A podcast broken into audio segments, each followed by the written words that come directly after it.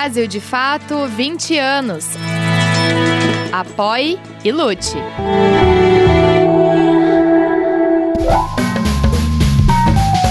Brasil de Fato Entrevista.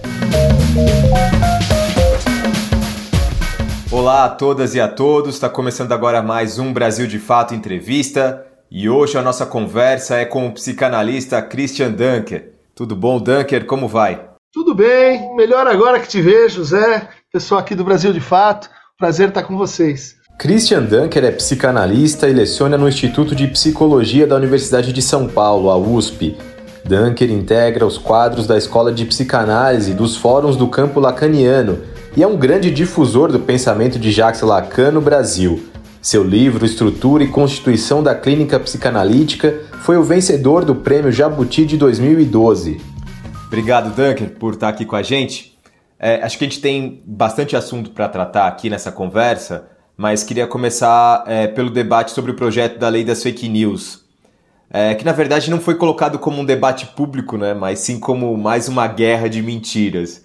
É, hum. Há diversos interesses em jogo é, nesse projeto de lei. As plataformas é, entraram nisso porque ganham engajamento com discursos de ódio e fizeram absurdos para denunciar o projeto. É, uma parte da sociedade ainda bolsonarizada, talvez, aposta na mentira e os evangélicos acreditam que serão censurados pelo projeto.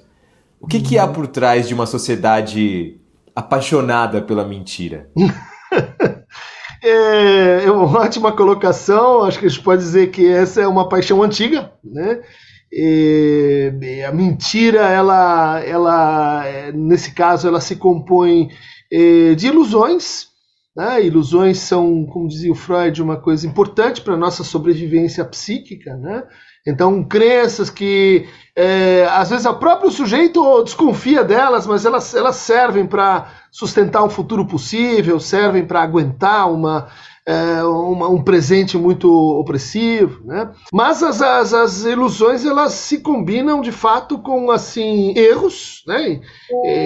Falsidades e, e, com, uh, e com mentiras. E a gente fala em mentiras uh, se referindo a essa parte específica onde você consegue detectar sistemas de interesse agindo de forma concentrada e dirigida. Né? Então, em relação a esse, a esse PL, é, é muito curioso, porque o debate público, a, a retórica é livre, a sofística faz, faz parte disso desde que inventamos a ágora grega e tal.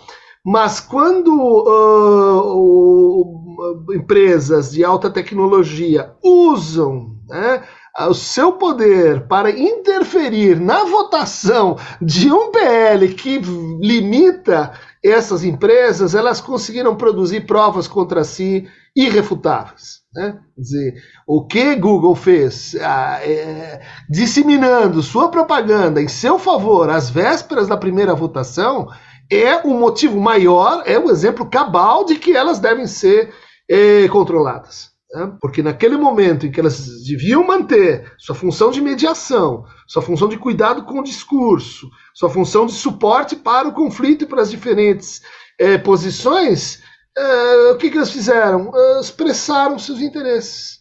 Né? Usaram a máquina para vencer, ou para obstruir, ou para criar uma certa opinião popular. Isso já vem sendo discutido desde que começaram as conversas sobre Big Data e desde que você tem experimentos concretos, né, eh, mostrando como, por exemplo, a seleção de postagens, otimistas ou pessimistas, favorecem ou desfavorecem um determinado candidato, favorecem ou desfavorecem uma determinada apreciação de uma pauta.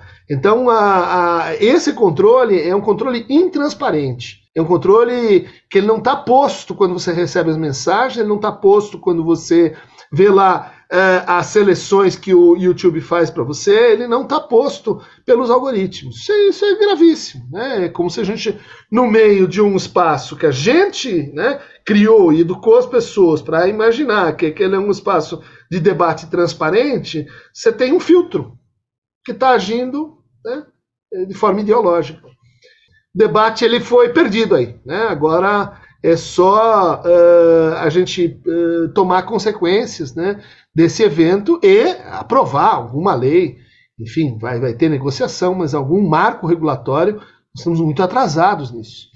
E as redes sociais, as plataformas das mais acessadas até a Deep Web, elas foram germes do fascismo brasileiro, né? É, é o suposto anonimato que faz essas pessoas colocarem toda essa carga de ódio para fora? A, a, gênese do ódio é mais, é mais complicada, né?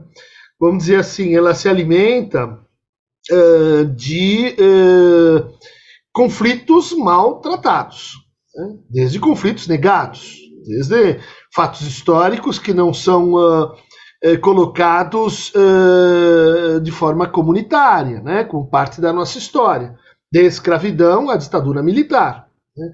E, e de opressão a grupos vulnerabilizados à produção de hegemonias e consensos, vamos dizer assim, autoritários. Né? Então, a gente pode dizer assim, você não começa no discurso de ódio. Né?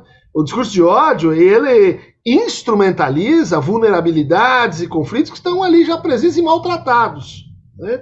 você não tem história, você não tem é, é, debate constituído, você não tem regras né, é, para você é, encaminhar conflitivas. Então, uh, antes do ódio está o medo. O medo, uh, o medo que é capitalizado como insegurança. A insegurança que é vertida em melancolização, porque ninguém pode fazer nada, você está impotente. É, e isso caminha para a produção e localização de um objetivo, de um, de um objeto inimigo. Ah, então você reemprega os preconceitos e as zonas de segregação que já estão naquela comunidade para produzir esse inimigo. Depois da produção desse inimigo, você encoraja o grupo formado para se identificar e produzir, aí sim, uma ilusão, uma mentira, um interesse para atacar esse eh, inimigo imaginário. E aí você tem de fato o discurso do ódio caminhando, né, como a gente viu, de forma galopante. Mas ele é uma escalada. O problema é que quando ele está nas suas fases iniciais, a gente o tolera como parte do humor, parte do, uh, vamos dizer assim, dos do nossos preconceitos, que já estão aí, né, dos nossos maus tratos à palavra e a maneira de resolver conflitos. É, e é também nesse lugar onde surgem os, os discursos de ódio é, que atingiram as escolas brasileiras com tamanha violência, por exemplo. Né? Hum. Impedir que as crianças tenham acesso às redes é uma tarefa complicada. É, o que, que pode sanear essa relação com a internet? Mas veja só, né, que interessante. É porque a, a, ideia é justamente essa. Tem o mal vindo da internet, então, então bloqueia, impede, né? É, acho que o, o, mais difícil em situações de transição cultural é, abrupta como a que a gente está vivendo, é que isso dá muito trabalho.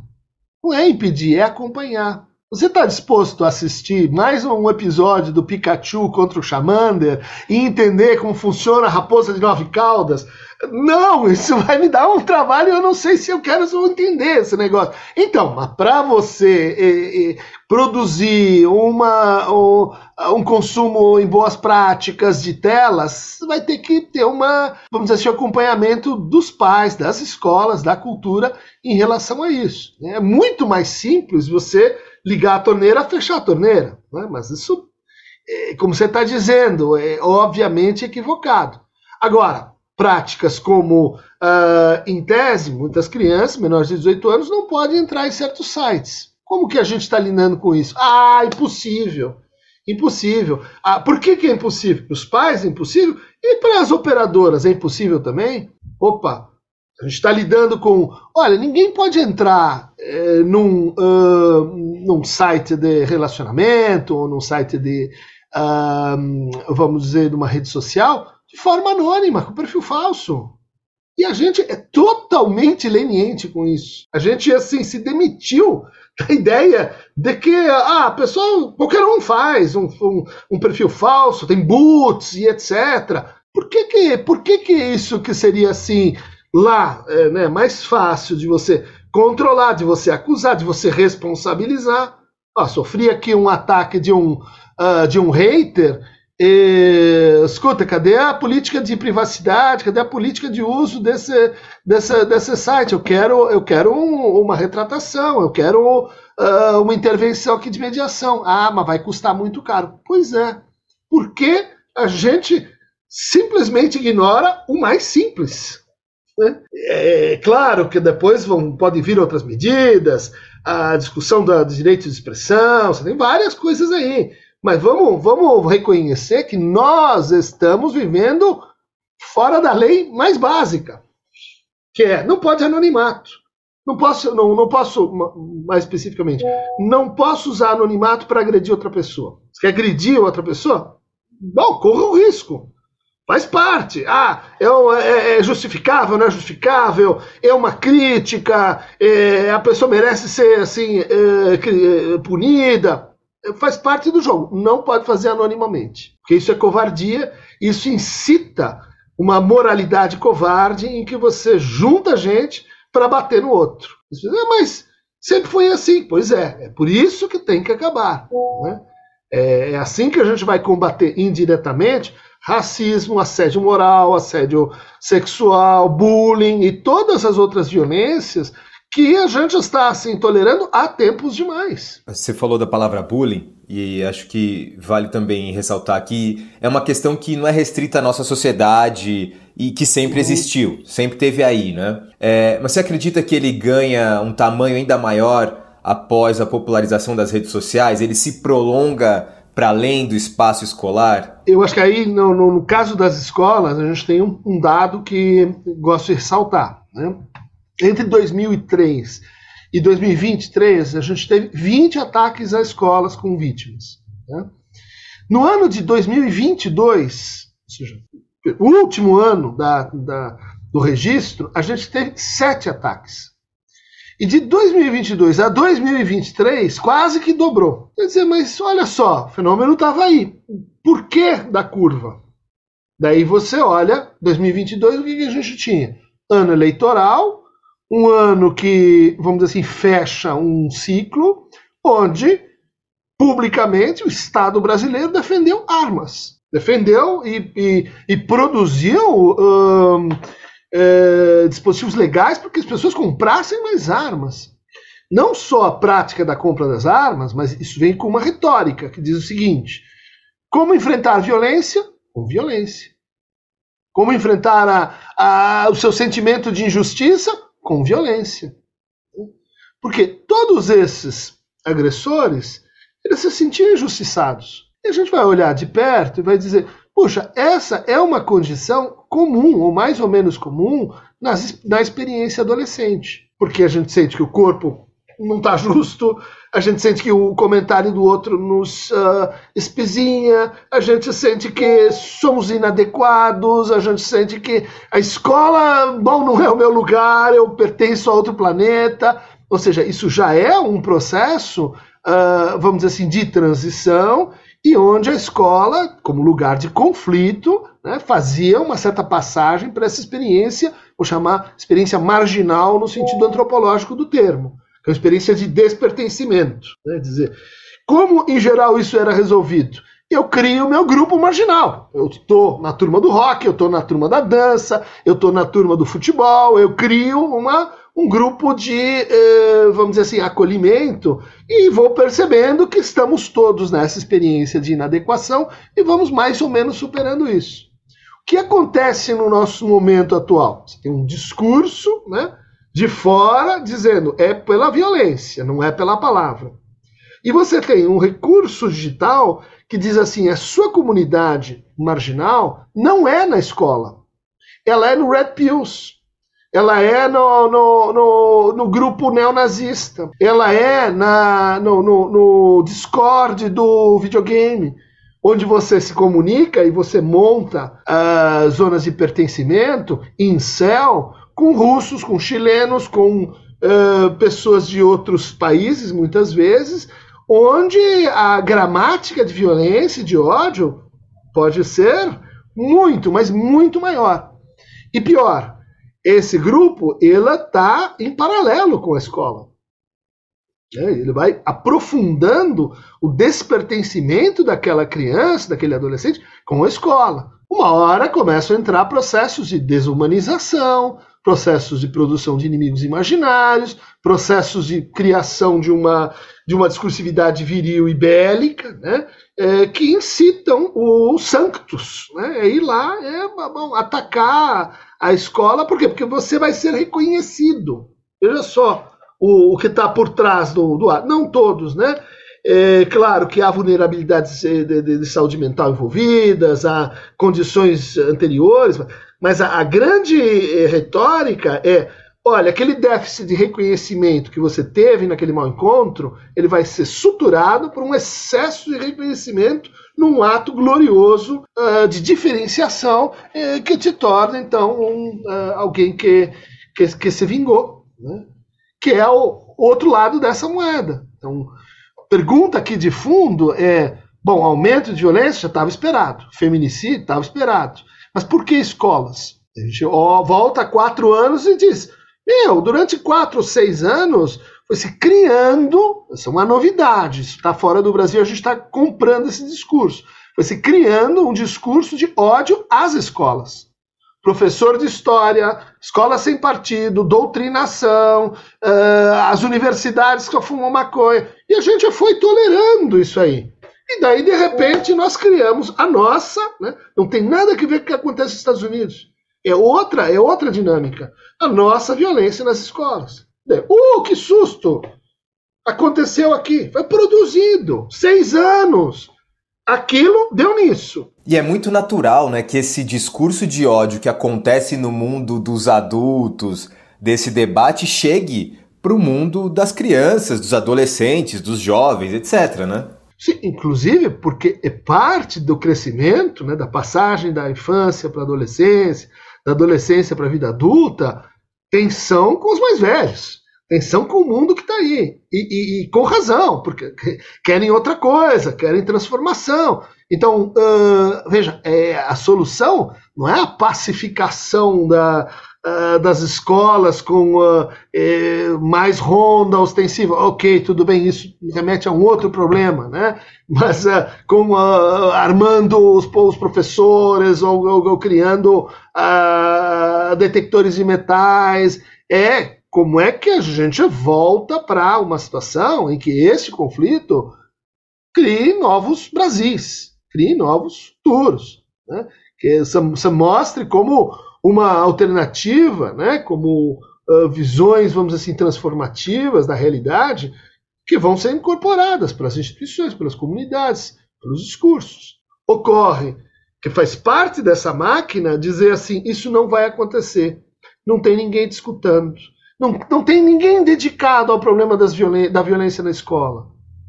Precisamos começar, de agora em diante, uma nova coisa. Tudo falso. Desmerecendo as pessoas que já estão que, quebrando a cabeça com políticas públicas para isso, ó. Bem antes a gente ter a nossa conversa aqui. Mas faz parte da aura da coisa, né? Dizer que nada está feito, então agora nós precisamos de um ato heróico de hiperpoder. Então, transfere o poder para X ou Y. E há também as chagas do próprio sistema educacional, né? É, que são, obviamente, também reflexos da sociedade é, que construímos e que vivemos. É, são professores mal remunerados, alguns, inclusive, despreparados para o desafio de ensinar, né? E outras tantas questões. É, há espaço nesse momento para se repensar esse sistema, é, dadas essas questões sociais que estão imbricadas nele? Acho que há, há, há espaço, acho que há, há mais que espaço, uma, há uma expectativa né, que uh, a gente tenha uma mudança de patamar na discussão sobre educação no país. Uma discussão que ficou seis anos parada. Né? Uma discussão que ficou uh, vamos dizer assim, deslocada para assuntos periféricos e desmontada, veja-se, Enem e, e colapsos premeditados semelhantes aos que a gente teve na política pública de sanitária de enfrentamento ao Covid, você teve um processo similar em relação à educação, inclusive universitária. Um desmantelamento de, de financiamento à pesquisa e à ciência e etc. Né? Mas Ou seja, a gente tem que contar com que, que, onde é que a gente tinha chegado lá atrás. Um grande feito, que é inclusão massiva. Né? Então a gente tem crianças hoje na escola e muito tardiamente, né? uma coisa bizarra, efeito também de ditadura militar, mas nós chegamos lá, atrasadíssimos, mas chegamos lá. Segundo lugar, uh, inclusão. Outro passo gigantesco, né? Hoje a gente não tem mais. Pessoal está querendo fazer voltar, mas salas especiais e, e, e, e máquinas de, de, exclusão, né? Produção do fracasso escolar. Uh, bom, estamos no momento então em que fizemos a inclusão sem mediação. Né? Nós fizemos as cotas, deram super certo. Uh, hoje a gente tem mais negros do que brancos nas universidades públicas brasileiras. Onde estão os programas de permanência? Onde estão os, os, as bolsas para que os alunos que, tem, que não têm recursos de permanência, às vezes de alimentação, de estadia, etc. É outro departamento. Chama o pessoal da habitação, não é comigo. Bom, esse passo, né, é, que está acontecendo com a redefinição do, do ensino médio, né, os percursos formativos, que é uma discussão complexa, tem prós e contras, mas é, isso ia dar no desmonte de uma peça aí fundamental que era o, são os nossos vestibulares exclusivistas. Tinha um horizonte para transformar isso. A gente não não está vendo mais como é que isso vai acontecer. Está esperando né, uma uma mudança qualitativa em todos esses níveis da conversa. Né? Onde é que está a regulamentação de acompanhamento terapêutico? Onde é que estão os psicólogos nas escolas? Onde é que estão os percursos formativos de fato bem pensados? Né? Eu quero discutir o, o projeto em questão, mas alguma coisa precisa ser feita. Uh, é, não são coisas tão, tão complicadas assim, fora né, aumento de piso salarial, e esse projeto que é muito audacioso, a gente torce para que dê certo, né, da implantação de escolas em turno integral para todo mundo. Se, se a gente conseguir fazer isso, garanto que a gente vai ter queda de índice de mortalidade de jovens negros de periferia, quer se gente vai sair dessa, dessa estatística bizarra em que eh, jovens entre eh, 19 e 24 anos, a primeira causa de morte é violência, a segunda é suicídio. O que fazer? Ah, ensino integral de qualidade. Vai acabar com o problema? Não, mas isso é o que a gente pode fazer imediatamente. É o que a gente deve, a gente está atrasado nisso. Com certeza. É uma discussão importantíssima. É, é, você faz parte hoje, Dunker, do GT, do grupo de trabalho sobre discursos de ódio que foi criado pelo governo federal, né? É, como é que andam é, essas conversas nesse GT? O que, que é esperado dele? Olha, é uma tarefa que eu recebi com muito, muita honra, né? E orgulho, assim, um, um, tremendo reconhecimento. Fazer parte desse grupo são 34 pessoas de diversas áreas, direitos humanos, comunicação, antropologia, e liderado né, pelo Camilo, pela uh, uh, Manuela Dávila e que tem como tarefa uh, uma coisa relativamente simples, que é definir o conceito de discurso de ódio, que curiosamente não é, não é fácil de fazer, né? uh, e tirar dessa definição e produzir uma definição que implique uh, estratégias de enfrentamento. Então, hoje, é uma conversa muito interessante, de altíssima qualidade, tem pessoas realmente é, dedicadíssimas a essa matéria, então a gente estuda né, a, discurso de ódio religioso, é, racial, étnico, de gênero, de orientação uh, sexual. É um mapa muito diversificado e concentrado nessa tarefa. Né? E que a gente tem sido atravessado, de certa forma, pela realidade porque começamos isso no começo desse ano e, e tivemos que, que, lidar com o ataque às escolas. Depois tivemos que lidar com a PL da fake news. Depois tivemos que lidar, parece que a, a, a, o assunto está batendo a nossa porta a cada reunião. Né? Se a gente fosse pegar assim, a crônica do cotidiano podia pautar as nossas reuniões. E que são reuniões, assim, três horas por semana, intensas, com relatórios, pareceres e etc. Né? E que, uh, bom, uh, a gente constata coisas assim um pouco primitivas, do tipo não tem uma delegacia, não tem um procedimento, não tem, não tem institucionalidade para você lidar com o discurso de ódio hoje no país. Né? E se você é vítima, a gente tem vítimas ali entre os, entre os membros, né? pessoas que estão depoimento, sofri isso, assim, principalmente de, de, ódio, uh, discurso de ódio digital, uh, e você vê a miséria né, de recursos institucionais para enfrentar isso. Né? A quem você recorre, né? como que você. Eh, a gente tem uma orientação não punitivista. Né? Portanto, como é que eh, a gente vai tratar processos como reparação, esquecimento, liberdade de expressão? Como é que você vai traduzir isso em práticas concretas que eh, hoje, bom, não tem zero regulamentação, desde bullying. Acontece um conflito dentro da escola. Como é que você faz? Chama os pais, chama o especialista. Né? Ou seja, é, é, é a criação de uma cultura, é o reforço de uma educação em direitos humanos. Estava falando disso agora há pouco, né? E, onde é que está essa pauta nas escolas? Será que ela tem que vir de fora? O que, que as grandes empresas que, de tecnologia têm que ver com isso? Será que elas não deviam uh, se encarregar de, olha, vocês estão mediando ódio, então como é que vocês se reparam?